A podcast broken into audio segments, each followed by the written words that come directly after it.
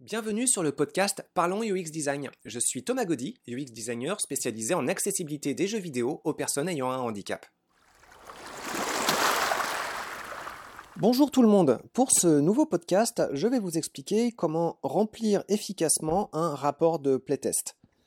Alors, il faut savoir déjà que euh, le playtest est assez essentiel pour euh, réaliser l'existence de toutes sortes de problèmes que vous-même, en tant que concepteur d'un jeu ou de toute autre forme de projet, vous ne pouvez pas avoir conscience. En fait, c'est assez simple. Dès l'instant que vous êtes en train de concevoir quelque chose, vous avez forcément en tête une euh, idée de la façon d'utiliser ce quelque chose. Si vous concevez un jeu, vous vous attendez à ce que euh, les joueurs prennent en main ce jeu de la façon que vous aurez envisagé. Et dans la réalité, évidemment, euh, vous allez avoir des surprises. Vous aurez toutes sortes de testeurs qui vont prendre en main euh, toutes sortes de projets d'une façon complètement imprévue. Donc les playtests, ça va servir à ça ça va servir à rendre votre projet plus flexible pour une plus grande variété d'utilisateurs. Ça va surtout vous servir aussi pour identifier toutes sortes de problèmes que vous, en tant qu'auteur du projet, ne serez plus en mesure d'identifier par vous-même. Alors, il faut savoir déjà que euh, des testeurs pour votre jeu, il doit y en avoir plusieurs sortes. En fait, il doit y avoir plusieurs catégories d'usagers pour euh, votre jeu. Donc vous devez être en mesure d'identifier différents profils, différents personas, euh, peut-être euh, des gens plus portés sur l'exploration, d'autres qui sont plus sur la recherche d'un challenge particulier, d'autres encore qui vont chercher à finir un jeu et puis ensuite passer à autre chose sans forcément profiter d'extensions ou de contenu bonus additionnels. Donc il y a toutes sortes de profils à considérer. Idéalement, si vous pouvez identifier des catégories de joueurs qui soient euh, appuyées par des statistiques existantes, c'est encore mieux. Mais même en l'absence de ces, statistiques, essayez quand même d'envisager différents profils de joueurs complémentaires. Une fois que vous aurez identifié ces différents profils de joueurs, euh, essayez de recruter des testeurs qui correspondent à ces profils. Et euh, pour ça, dans votre rapport de test, vous aurez donc une phase de présélection de, de vos testeurs. Alors, euh, pour présenter vos différents testeurs, c'est bien déjà de prendre en compte l'âge. Euh, même si c'est pas forcément euh, quelque chose qui va déterminer en fonction de quel âge on va jouer à quel type de jeu, c'est un peu plus flou que ça. C'est quand même un indicateur qui peut être pertinent pour, donner une, une, tendance générale d'appréciation.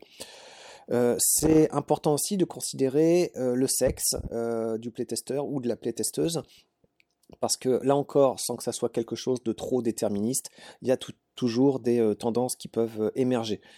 Euh, n'oubliez pas de mentionner la date du test, la version du projet testé, et pour identifier un petit peu plus le persona du ou de la playtesteuse, c'est pratique de poser par exemple une question simple, à savoir énumérer trois jeux connus par votre testeur qui se rapprochent le plus du projet testé. Euh, il peut y avoir une approche beaucoup plus complète que celle-ci, mais ce qui est pratique avec la question des trois jeux, c'est que ça vous permet quand même assez facilement de comprendre que si vous faites un jeu de simulation, bah, euh, si euh, la personne que vous avez en face de vous ne connaît absolument aucun autre jeu de simulation, là, les retours qu'on pourra vous faire euh, ça va peut-être être un petit peu en décalage avec euh, votre public cible.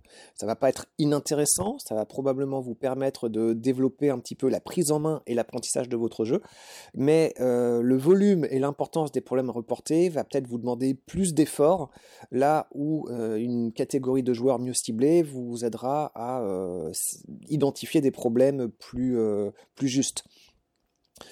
Donc, euh, vous expliquez une fois pour chacun des testeurs le protocole de test. Alors ça, c'est important. En fait, sans protocole de test, euh, le testeur euh, ne saura pas forcément dans quelles conditions doit se dérouler le test. Et il y a quelque chose d'important qu'il peut rater, c'est le moment où il en aura marre du projet à tester et il va se lasser, il aura envie d'abandonner. S'il n'y a pas les consignes euh, qui explique euh, à quel moment on doit abandonner le jeu, qu'on peut abandonner le jeu à n'importe quel moment. Le joueur euh, va finir par se forcer à jouer et vous ne serez pas en mesure facilement d'identifier ce moment de décrochage.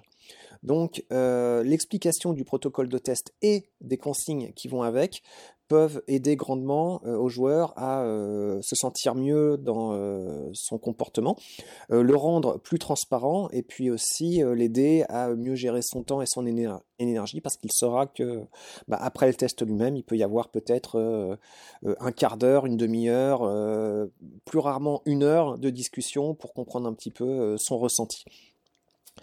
alors, pas vis-à-vis du testeur, mais vis-à-vis de vos lecteurs du rapport, c'est bien d'expliquer brièvement les rôles de chacun dans l'équipe de test.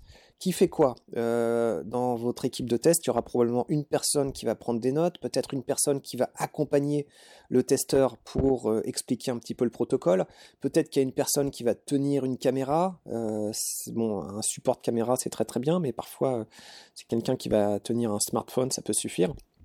Donc, qui fait quoi C'est super important aussi d'un point de vue euh, éthique et bonne pratique de travail pour créditer les participations de chacun. Alors après, dans une démarche plus professionnelle, euh, quand vous êtes dans une entreprise qui est spécialisée dans le retour de rapports de test, en général, euh, il y a juste une signature qui vale, c'est le tampon, le logo de l'entreprise. Mais dans une démarche interne ou dans une école, c'est toujours bien de rappeler qui fait quoi dans l'équipe. Alors, une fois que vous avez abordé ces différents, euh, que vous avez précisé ces différentes informations, on revient un petit peu comme sur euh, le rapport d'une analyse heuristique, à savoir, euh, bah, vous énumérez votre problème, vous donnez un titre concis mais suffisamment évocateur pour qu'on puisse parler du problème, vous expliquez au moment de l'observation du problème quel est le à ce moment-là le comportement du testeur? C'est-à-dire que vous aurez toujours la préoccupation de distinguer euh, d'une part les comportements observables, les données objectives, d'autre part des interprétations que vous pourrez faire de ces données et euh, de votre vision de ce que peut être le problème. Donc vous n'expliquerez pas forcément toujours directement quel est le problème, vous allez d'abord commencer à expliquer une attitude, un comportement du testeur euh, qui va peut-être appuyer une investigation pour dire là il se passe quelque chose, à creuser davantage. Peut-être que peut-être qu'il y a un problème. Donc il s'agit de donner des détails, il s'agit d'être précis.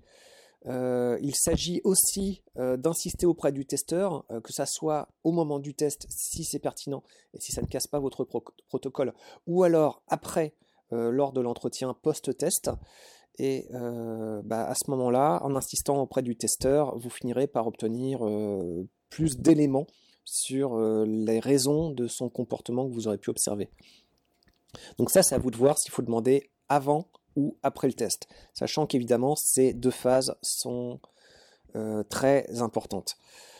Donc euh, ensuite, quelle est votre interprétation sur ce que pourrait être le problème dans le projet? Donc euh, voilà, c'est là que vous distinguez et que vous dites, vous, euh, avec votre point de vue et votre expérience, à votre avis, le problème se situe à tel niveau. Mais ce n'est pas toujours le, cas. Donc il peut y avoir plein d'interprétations possibles et donc plein de problèmes potentiels pour un comportement observé. Soyez toujours vigilant avec ça. essayez de ne pas observer directement des problèmes. Le problème peut être ailleurs. Alors tout ça c'est bien, mais à ce niveau-là, on est toujours dans la, description littéraire. Et ça, ça a quelque chose de euh, d'assez lourd à, lire, et puis c'est pas toujours non plus très parlant. Par contre, ça permet en général de rentrer dans les détails. Donc pour avoir une bonne démarche de test, en général votre test, vous le faites avec un support vidéo, vous enregistrez ce qui se passe. Idéalement, vous enregistrez euh, la capture vidéo du déroulement du jeu. Idéalement, vous enregistrez également les expressions faciales euh, de votre joueur. Et puis, euh, si vous avez la, possibilité, vous enregistrez également euh, les membres qui servent à votre testeur d'interagir avec le jeu. Alors le plus souvent, évidemment, on parle des mains, des doigts, mais parfois ça peut être des choses un petit peu plus compliquées, comme le cas de l'ancienne Kinect ou des jeux qui s'utilisent avec la webcam ou d'autres périphériques. Donc c'est pas toujours au niveau des mains que ça se passe. Donc il faut une vidéo.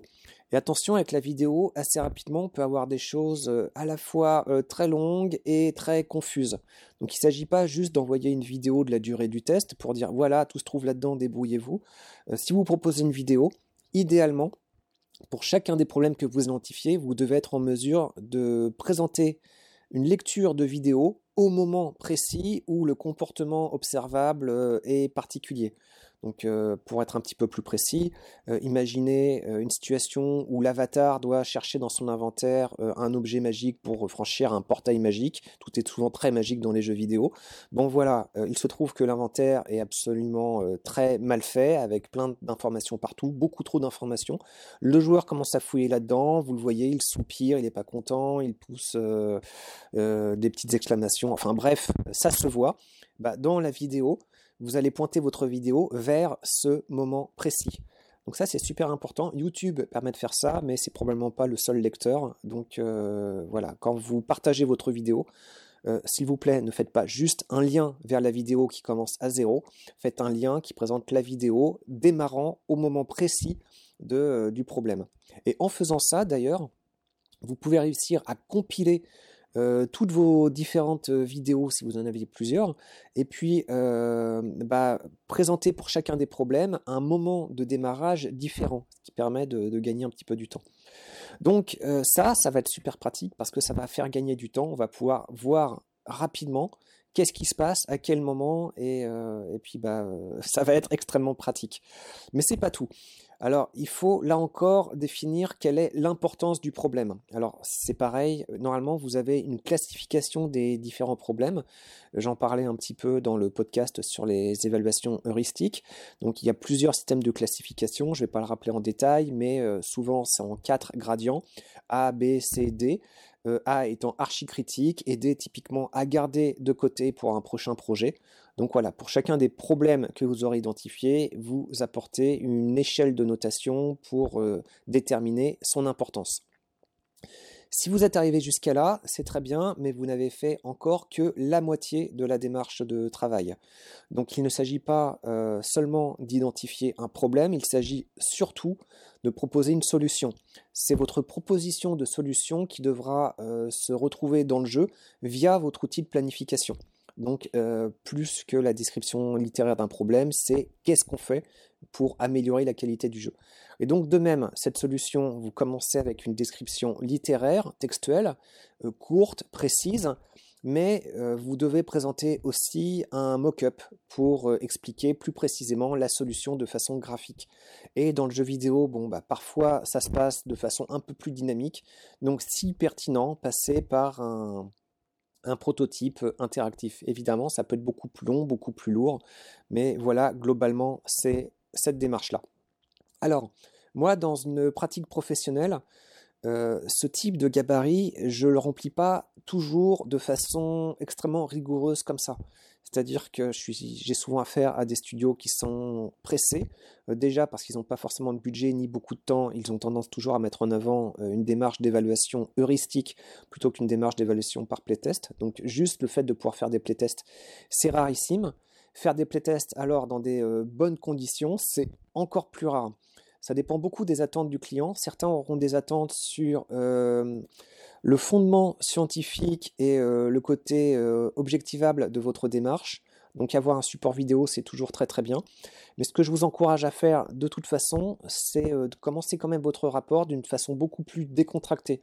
Donc vous commencez quand même à reporter directement les problèmes sur, le, sur le papier. Mais je vous mets quand même en garde, cette histoire de gabarit, c'est quand même une façon de garder en tête que ce report direct de problème, euh, il y a pas mal de biais.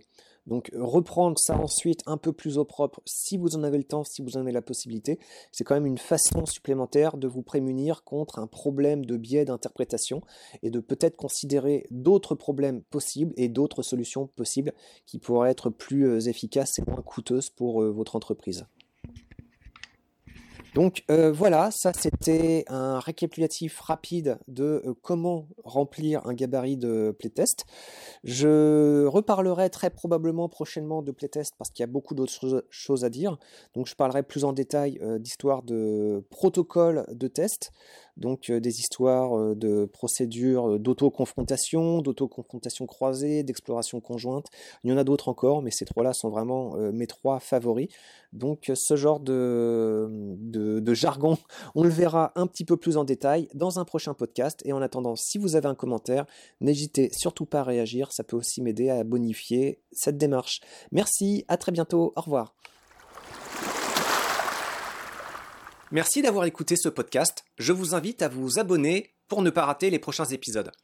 Si vous voulez en savoir plus sur moi, je vous invite à consulter mon profil LinkedIn, Thomas Gaudy. Si vous souhaitez de l'accompagnement pour implémenter ces notions et ces outils dans vos équipes et vos projets, vous pouvez faire appel à mes services de consultant en UX Design. Il vous suffit de me contacter via mon profil LinkedIn. Au plaisir